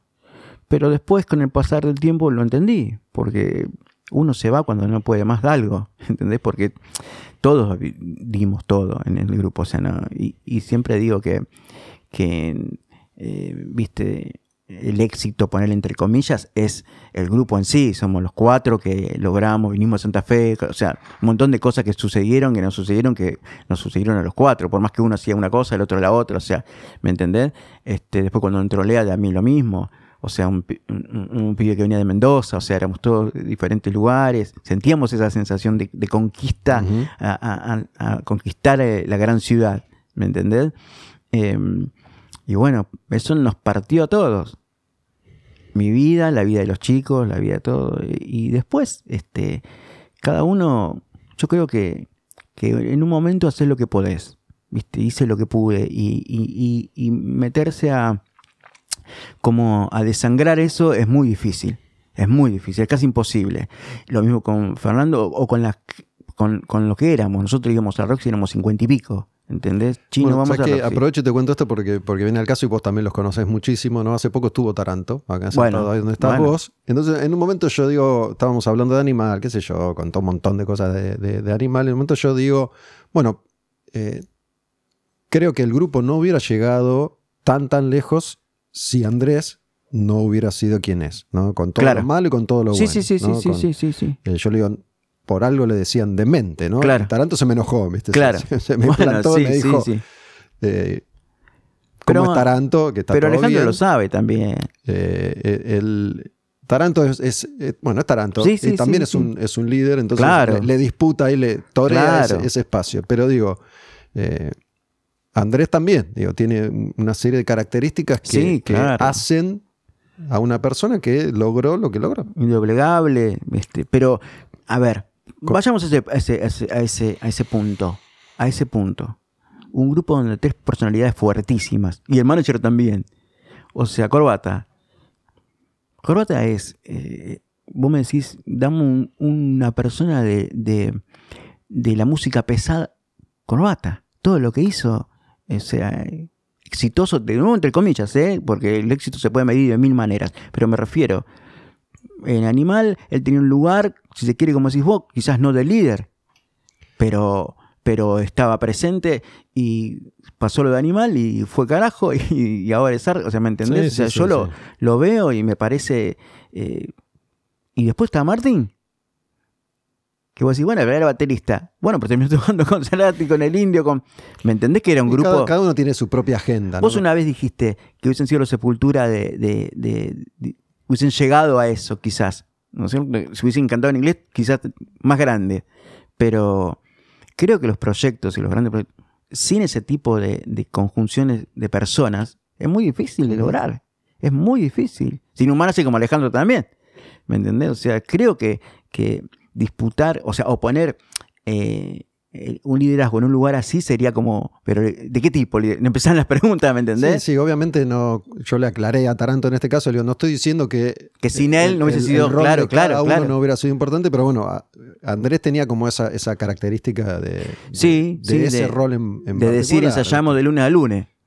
Quizás este Martín necesitaba descansar el miércoles y jueves, eh, ¿entendés? Y, y, claro, pero, pero no por eso, bueno, vos tocaste un punto que, que fue que es este eh, un grupo que nos marcó casi todos, porque tu carrera, digamos, también periodística, animal, yo me acuerdo que te conocí a vos en, los, en, Cemento, en el camarín, ¿entendés? Este, en, un show de animal.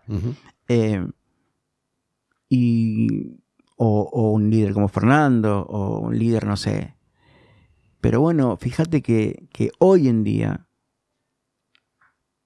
los grupos eh, que en ese momento fuimos grupos, ya somos, no sé, eh, grupos solistas, no sé cómo se llama. Grupos solistas, ¿entendés? todos, todos. O sea, no sé quién. No sé si es por una cuestión de, de, de, no...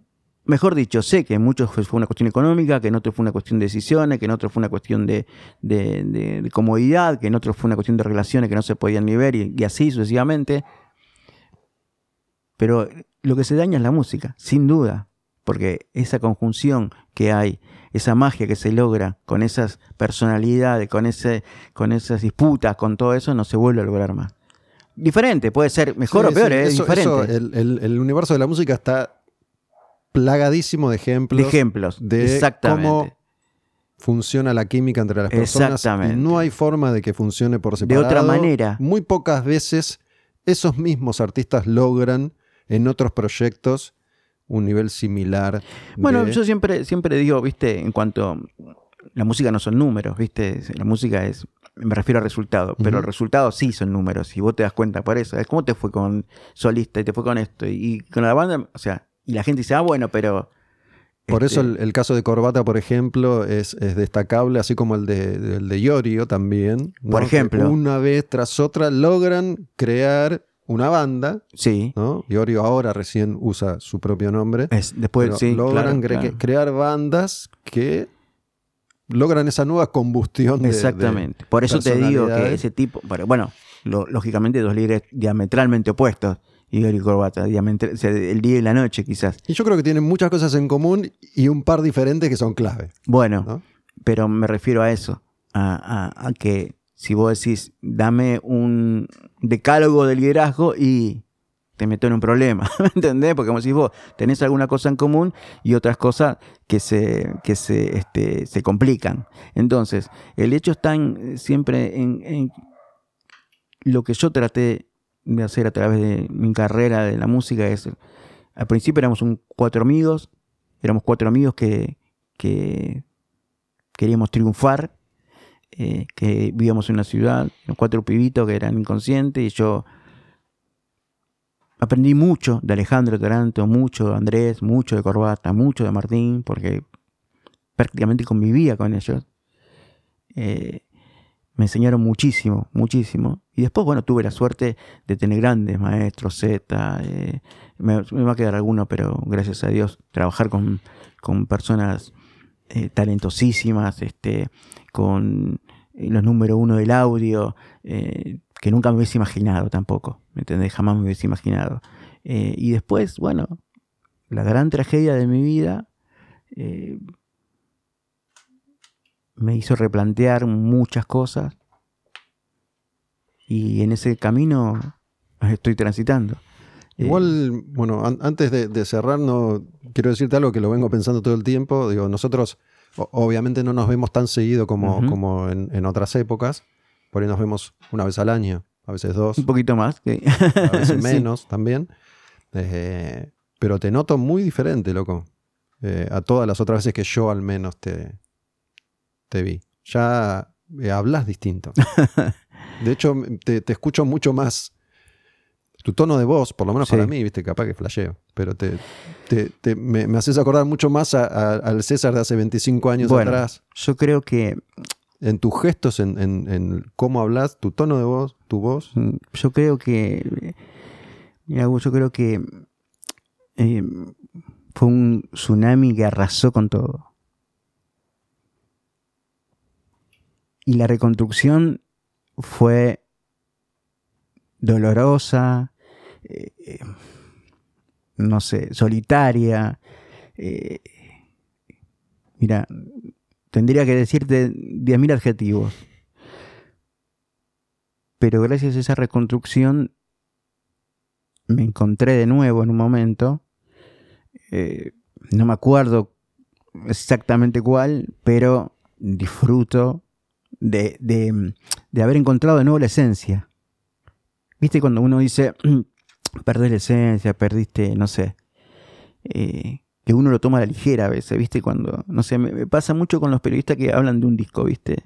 Cuando la banda perdió la esencia o la banda perdió el camino, o la banda, ¿viste? Que, que, que yo lo veía como algo muy, muy cruel a decir eso, ¿viste? La banda o reencontró su camino o reco, ¿viste? Porque es feo perder lo que uno es. Pero si te lo arrancan, si, si estás tomando sol en la playa y viene una ola y te sepulta, y tenés que primero agarrar un baldecito y sacarte la arena y después el agua y después empezás a ver así y subís y subís y subís y después y diste una bocanada de aire y decís, bueno, eh, acá quería llegar. ¿Y qué pasó en el medio? Y, o sea, sí, sí. el tsunami. Pasó un tsunami. Y, y por eso te digo que, sinceramente, eh, esto del, del domingo, de lo de Vortex, es, no es un show.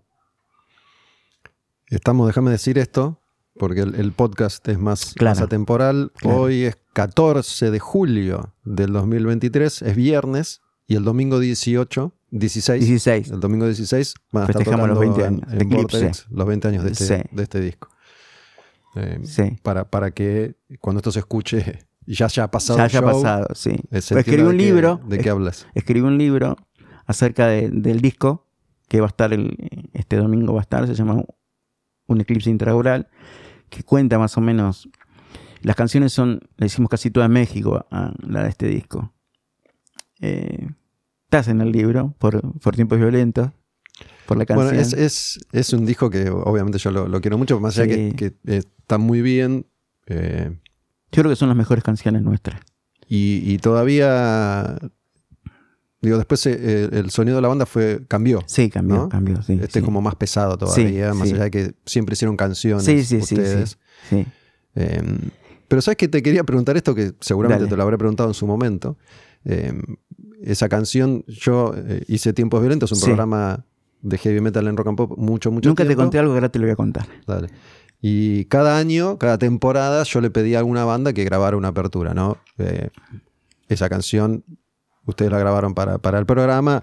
Grabó Conor, Orcas, Rata Blanca, eh,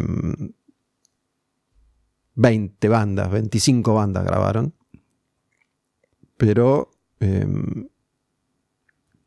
que recuerde al menos, la versión de ustedes es la única que yo siento que un poco me habla a mí o, Claro. o- o me siento identificado con Bueno, el, el estribillo este de sal- hoy lo vine escuchando Salir a recién, gritar. salir a gritar, salir a buscar, salir a morir una vez más. claro. Eh, bueno, eso, de, de dónde venía esa, ese estribillo, esa frase? ¿O qué me ibas a contar que nunca me contaste? Mira, cuando, cuando nos dijiste hacer la canción, vos lo primero que me dijiste que tenía que ser un hit. Tenía que ser un hit, me dijiste vos. Eso me quedó grabado. O sea, que, claro, no sé a qué te referías con el hit, pero yo lo tomé como que la canción tenía que estar buena, ¿me entendés? Y, y nosotros escuchábamos tu programa. Y muchas de las palabras de la, de la letra de esa canción eh, eran palabras que decías vos. viste, eran, eran este, la cuestión de no sé rezar o ese tipo de cosas, viste, eh, discurso anárquico y, Y nunca quise aprender, ¿no? Claro, la sí, canción. no sé rezar y nunca quise aprender. Eh, este, todos dicen al pasar que era muy tarde para mí, ¿entendés? Eso me, me- el hecho de que eh, de que yo sentía como que que, mm, que tenía que ponerme un poco, que tenía que ser un poco voz en esa, en esa canción. Y mm, tu ex mujer me dijo que yo había retratado, te había retratado tal Mm. cual en la canción. Y mm, Eso me acuerdo que en su momento me lo, me lo mencionaste. sí, me causó mucha satisfacción porque era como que, que había dado en el clavo, digamos, pero eh, vos tenías un encono con, con un periodista de tu misma radio que, que este, cuando describió el disco, dijo, el disco está buenísimo, eh, pero hay una canción que pusieron que yo no sé si la hubiese puesto, porque eh, es una canción que habla de un programa de radio y como que desvaloriza el arte y bla, bla, bla, bla, bla, bla, bla, bla. Lógicamente venía por el lado tuyo, en la, la, la crítica. No sabía- disco. me imagino de quién hablas. eh, Pero yo creo después- que el encono era de él hacia mí. Bueno, pero No después revés, pero pasó que, que otro grupo le hizo un tema a él, como apertura. Y ese y lo pusieron en el disco. ¿Me entendés? Eh, y fue, fue muy gracioso porque era lo que sucedía en esos momentos. Yo sentía como que en un momento como que todos querían mi lugar, que todos querían tu lugar, que todos querían el lugar del otro, ¿me entendés? A ver, si, a ver si me equivoco, pero digamos que es Diego Ángel. Sí. Eh, y a mí me, me, me- ¿Viste cuando uno es más chico que los comentarios le, te, te significan algo? Porque es mentira, no me significan nada. Sí, Claro que sí, me significan. A mí, eh, el, la, el comentario de Madhouse de Electroshock me hizo ir a aprender a cantar. ¿Me entiendes? Por ejemplo. ¿Quién, ¿Me quién lo hecho, te acordás? No me acuerdo, No. no me acuerdo, pero decía una descripción, de encima de cuando dice, bueno, y la voz, punto más flojo del disco, bla, bla, bla, tipo. Bueno, no, te no sirvió. Claro, por eso te digo. Eh, entonces, este, me refiero a que, a que es un disco que vivimos mucho, porque eh, también era un grupo nuevo, era un grupo que Bueno, el disco se presentó en una fiesta de tiempos violentos. también, ¿no? también. Yo, yo este, hacía. Hice muchos shows también que se hacían los domingos. Generalmente en el teatro de colegiales. Sí. Hubo otros lugares, pero generalmente se hacían ahí. Se transmitía en vivo. Y bueno, esa fue como la presentación de- Exactamente. del disco, que ahí se vendió por, por primera vez. Sí, fue tremendo. Sí, sí, sí, el momento para, Se había hecho una remera, porque el otro día. vi También, ¿Sabes sí, que no sí, me acordaba? sí. El otro día Sí, alguien sí, sí. eh, publicó sí, una publicó foto. una remera, sí. Yo Bueno, había hecho remeras con corbata, que tenía su marca Loco Pro. claro, con lo que Y era como una adaptación de esa remera a la fecha de. Yo no me acordaba que Bueno, eh, imagínate que en ese momento, para los chicos, o sea, vendimos casi mil discos ese mismo día. Imagínate. ¿Sabes ese que quería decir esto? Porque hace un rato vos dijiste, eh, cuando hablabas de, de que llevaban 500 personas, 1000 personas, ¿no? Yo que convivo con los músicos hace tanto tiempo, me acuerdo cuando llevar 1000 personas era quejarse. Es decir, no, me fue, no me fue bien, ¿no? Me acuerdo que... qué ¿Cómo tuvo Cementerio más o Más menos? o menos, había 1000, sí, claro. ¿no? 1200 ahí, Sí, sí, más, sí, o menos, más o menos. Digo, ahora es Imagínate. la banda que logra juntar 1200 personas, es un triunfo total. Sí, claro. Claro. ¿No? Sí, sí, sí. No, me acuerdo eh, que Orcas, ponerle, qué sé yo, fracasaba porque iban mil, iban 1500 personas al cemento en lugar de 2000 y que reviente, que, que salga la gente reviente, por la sí, ventana. sí, sí, sí. Y te sentás al cajoncito de adelante, cajoncito de adelante lleno para mi persona, era, o sea, increíble. Sí, sí. Eh, bueno, ese es otro, otro, yo creo que más que para otro programa, otro podcast, este, lo que cambió el rock, pero bueno, eh, el hecho está en que, en que mm, siempre estuvo ligado eh, y el crecimiento nuestro, este, eh, acá en Buenos Aires, también porque Leandro estaba también en Rock al Frente, ¿te acordás que hicimos muchos shows en Rock al Frente con Match Music también? Leandro, que es. Aput. Sí, Leandro Aput, que, que terminó tocando en Cabezones Claro. la, la guitarra y yo lo conocí en Match Music. Él, Claro. él era productor de Rock al Frente, el programa que yo hice, y después él trabajó conmigo en Rock and Pop también. Exactamente, exactamente. En sí. Apaga la Tele. En apagar la tele, claro, exactamente. Entonces, este, fue un, y es un disco que, por eso te digo, eh, busqué el hecho de, de 20 años después, hacer un show en el mismo lugar, eh, yo sintiéndome tan bien, o sea, cantando mejor que nunca. Lo digo de un, lugar donde yo mismo me, me pongo, este, me exijo, digamos, ¿entendés? Porque eh, me exijo eso. Siempre me encanta cantar, me parece que es lo, mejor que hago en la vida eh, profesionalmente. Entonces, este, llegar a este punto me, hace tan feliz el hecho de, cantar todas las notas del disco, de llegar a los tonos. Y con mis amigos eh, del grupo que estuvieron en esos momentos tan oscuros, ¿entendés? Donde, donde íbamos a tocar a diferentes lugares donde yo balbuceaba, o no se me entendía, o divagaba, o, o no cerraba la idea, o, ¿me entendés? O era una persona que no era yo. Entonces todo eso, para, para todos nosotros, es algo, es eso, el tsunami que pasó y hoy es, no te diría que es un sol porque no, me gusta el sol, pero diría que es, el mejor día del, planeta. Entonces el domingo, eh, eh, más que... Vos lo dijiste eso, yo creo que no hay que ser un, paréntesis y olvidarse de todo lo que pasó porque seríamos injustos con un montón de cosas hermosas que me pasaron en la vida en ese momento. Pero sí que, pude rescatar a esa persona que, que hace 20 años atrás vos conociste y hoy puedo, puedo mostrar de nuevo. Y eso para mí es... Bueno, es curioso, déjame decirte dos cosas. Por un lado, pensaba algo con respecto a, cuando mencionaste a Romina, que, te dijo eso, yo me acuerdo que, te había dicho eso y que me lo habías comentado. Y bueno, ahí, también pasó una vida y a mí ya me cuesta mucho conectar con esa etapa de nuestra relación, ¿no? Con, con ella. Y por ahí esto me hizo como tener una, sensación diferente. Que hubo algo bueno en un momento, claro. No, sí, obviamente, yo sé que hubo un montón de cosas buenas, pero conectar con eso es muy difícil. Y, sí, sí, y bueno, me, pasó eso recién cuando comentaste eso, que fue como truc. Y, después, digo, esto lo, menciono porque capaz que sirve, porque, y me parece que tiene que ver con, parte de la charla que tuvimos con respecto a Diego Angeli. Trabajábamos los dos en rock and pop y, así como las bandas competían por un espacio y, los integrantes de un grupo competían y se disputaban espacios, él y yo terminamos disputando. Yo creo que había espacio para los dos, la verdad. Pero bueno, terminó convirtiéndose en una especie de, disputa de, un lugar. Eh, y hubo un momento, no tengo idea qué, sentir ahora, porque hace 20 años que no lo veo y que no hablo. Pero hubo un momento en el que él se sintió mal conmigo. Claro. Y seguramente por eso hizo ese comentario. No, no, no, solo, solo absolutamente lo tomé de ahí absolutamente, gracias a Dios siempre fui muy pervicaz y entonces, este, y, pero bueno. Pero son, son esas cosas que, digo, no sé si están bien o están mal, suceden. Suceden. uno disputa un, lugar. Volvemos a lo que te hablamos al principio. Eh, son los momentos. En esos momentos pasaban esas eh, así.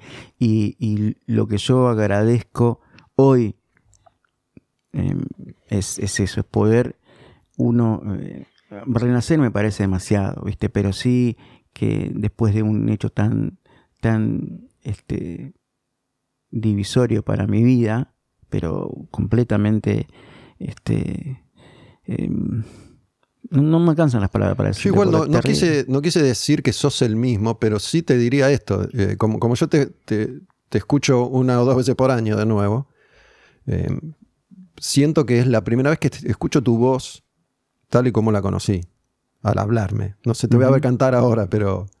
Eh, no, no, se te escuchaba así. O yo no te escuchaba así, qué sé yo. No, bueno, eso es eh, el hecho de mucha gente, a mis amigos, y eh, siempre nos reímos ahora. Porque nos acordamos de esos momentos y, siempre con sonrisas, porque uno de la tragedia siempre trata de sacar una sonrisa, ¿viste? Eh, y. Y bueno, y, y, ante, y es eso, ¿viste? Ante la mayor tormenta, una sonrisa siempre porque si no, no. Y, es increíble para ellos, para mí que lo transité, es más este.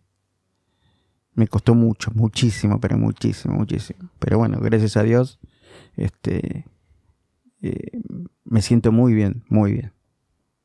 Me alegro, loco. Muchas gracias, un placer siempre. Igualmente. Gracias. Quemar un patrullero.